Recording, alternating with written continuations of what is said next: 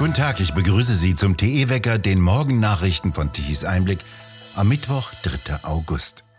In Taipeh treffen sich heute die Sprecherin des amerikanischen Repräsentantenhauses, Nancy Pelosi, und die Präsidentin von Taiwan. Pelosi reist mit sechs weiteren amerikanischen Abgeordneten und wird ebenfalls mit Abgeordneten aus Taiwan zusammentreffen. Währenddessen verurteilte China den Besuch und bezeichnete ihn als Spiel mit dem Feuer. Das chinesische Militär wurde in höchste Alarmbereitschaft versetzt und werde als Reaktion gezielte militärische Operationen durchführen, hieß es aus Peking. In einem Leitartikel, der in der Washington Post wenige Minuten nach Pelosis Ankunft in Taipei veröffentlicht wurde, erläuterte sie ihre Gründe für den Besuch mit den Worten Wir können nicht tatenlos zusehen, wie die Kommunistische Partei Chinas Taiwan und die Demokratie selbst bedroht. Indem wir nach Taiwan reisen, ehren wir unser Engagement für die Demokratie. Wir bekräftigen, dass die Freiheiten Taiwans und aller Demokratien respektiert werden müssen, schrieb sie weiter. Wer an Taiwan denkt, denkt zugleich an Hersteller von Chips.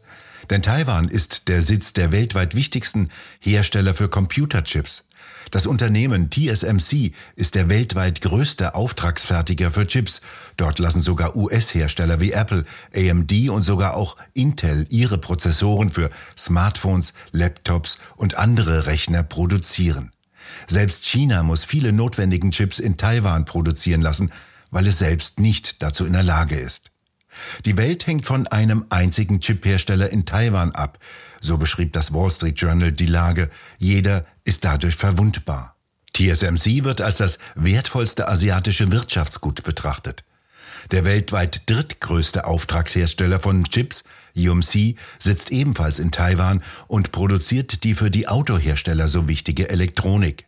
Sie werden aufgrund ihrer essentiellen Bedeutung für die westliche Welt als ein Garant für die Unabhängigkeit Taiwans angesehen. Ein Überfall von China würde keine Gewinne hervorbringen. Niemand könne TSMC mit Gewalt kontrollieren, sagte jetzt der Vorstandsvorsitzende Mark Liu gegenüber dem amerikanischen Sender CNN in einem seiner sehr seltenen Interviews. Wenn jemand mit militärischer Gewalt oder durch eine Invasion eindringe, werden die Halbleiterwerke nicht mehr funktionsfähig sein.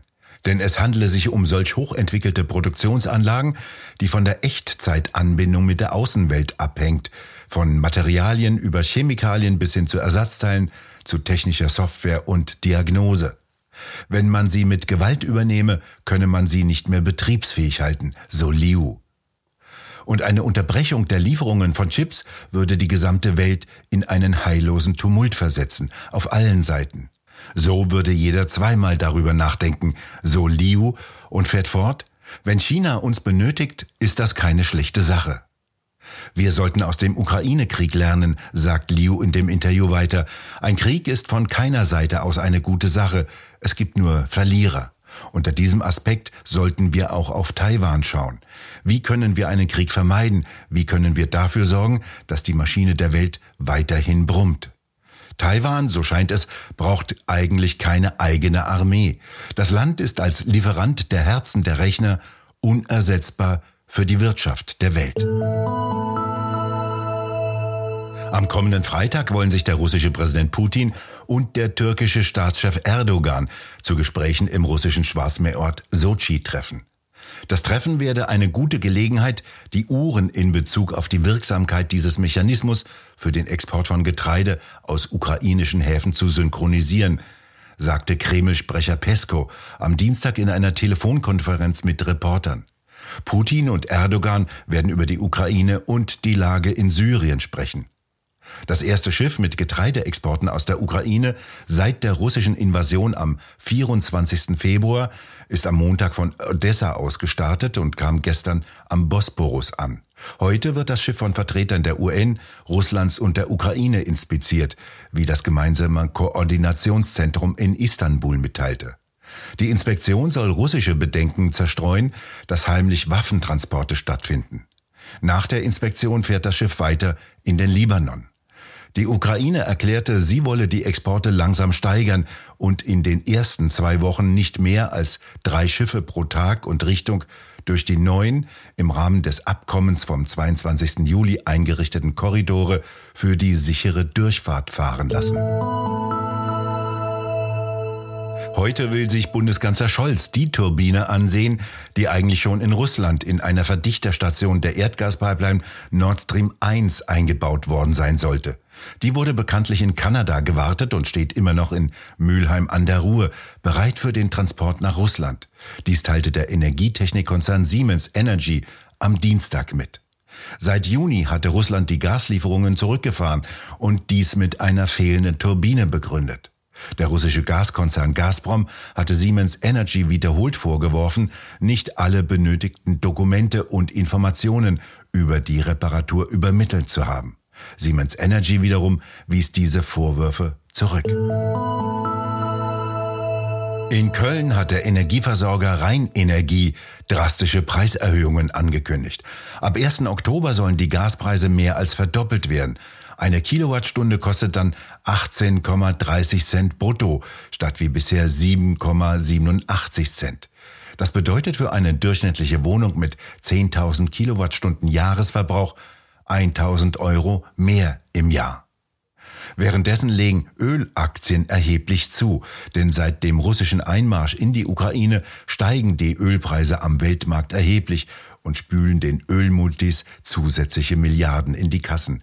Die Titel von Chevron sind um 50 Prozent gestiegen. Anleger von ExxonMobil konnten ein Plus von mehr als 65 Prozent verbuchen. Die von BP sind seit Jahresanfang um 20 Prozent gestiegen. BP erzielte im zweiten Quartal einen Gewinn von 8,45 Milliarden Dollar. Davon werden dreieinhalb Milliarden Dollar für den Rückkauf eigener Aktien verwendet. Die Dividende wird um 10 Prozent erhöht. In Frankreich hatte jetzt auch der Senat für die Abschaffung der Rundfunkgebühren gestimmt. Zuvor hatte bereits die französische Nationalversammlung dafür gestimmt, dass künftig der öffentlich-rechtliche Rundfunk unter anderem durch die Mehrwertsteuer finanziert werden soll. Diese Regelung soll nach dem Senat nur bis Ende 2024 gelten. Bisher beträgt die Rundfunkgebühr 138 Euro im Jahr, die zusammen mit der Wohnungssteuer bezahlt werden muss. Verfassungswidrig war in Österreich das Verbot für ungeimpfte, zum Friseur zu gehen. Monatelang gab es in Wien von Mitte November 2021 bis Ende Januar dieses Jahres ein Friseurverbot. Ungeimpfte durften ihre Häuser lediglich für Arbeit, Bildung oder Besorgungen des täglichen Bedarfes verlassen. Friseurbesuche fiel nicht darunter. Gestern hat der Verfassungsgerichtshof in Wien einem Kläger Recht gegeben. Der hatte darauf geklagt, dass nach einer solch langen Zeit auch Friseurbesuche zu einem Grundbedürfnis werden, und somit nicht Teil des Lockdowns hätten sein dürfen. Jetzt entschuldigt sich die Deutsche Bahn bereits im Voraus für ausfallende Züge und Verspätungen. Nach einem Bericht der Badischen Zeitung seien ein hoher Krankenstand sowie Störungen und Bauarbeiten die Gründe dafür, dass vor allem im Badischen viele Züge komplett ausfallen oder zu spät kommen. Eine Sprecherin der Deutschen Bahn in Stuttgart ergänzte, das sei eigentlich nicht der Anspruch der Bahn. Von Verbesserungen sprach sie nichts. Insgesamt 37 Tote hat die Überschwemmungskatastrophe im Osten des US-Bundesstaates Kentucky gekostet, wie gestern der Gouverneur des Landes mitgeteilt hat. Am vergangenen Donnerstag begannen in der Nacht heftige Regenfälle, die Überschwemmungen in Rekordhöhe auslösten, Straßen überfluteten und Häuser zerstörten. Mindestens 191 Menschen sind vorübergehend in staatlichen Parks untergebracht. Es werden Wohnwagen herbeigeschafft, die als Unterkünfte zur Verfügung stehen. Die Beseitigung der Überschwemmungsschäden werde Jahre dauern, sagte der Gouverneur. Nach den Überschwemmungen wird es ab heute auch bis zum Ende der Woche sehr heiß werden, warnte er weiter. Der nationale Wetterdienst sagte Temperaturen bis zu 32 Grad voraus. Lastwagen bringen frisches Trinkwasser für die Menschen in den Überschwemmungsgebieten. In Deutschland kommt weiter heiße Luft von Südwesten herein und lässt heute und morgen die Temperaturen noch einmal weiter ansteigen. Im Süden reichen die Temperaturen bis an die 38, 39 Grad heran. An der Ostsee können es 30 Grad werden. Nur direkt an der Nordsee bleibt es mit ungefähr 20 Grad deutlich kühler. Bis auf den Nordwesten bleibt es in Deutschland sonnig mit einigen Quellwolken. An der Nordseeküste kommt heute bereits eine schwache Kaltfront herein. Direkt an der Küste kann es ein wenig regnen.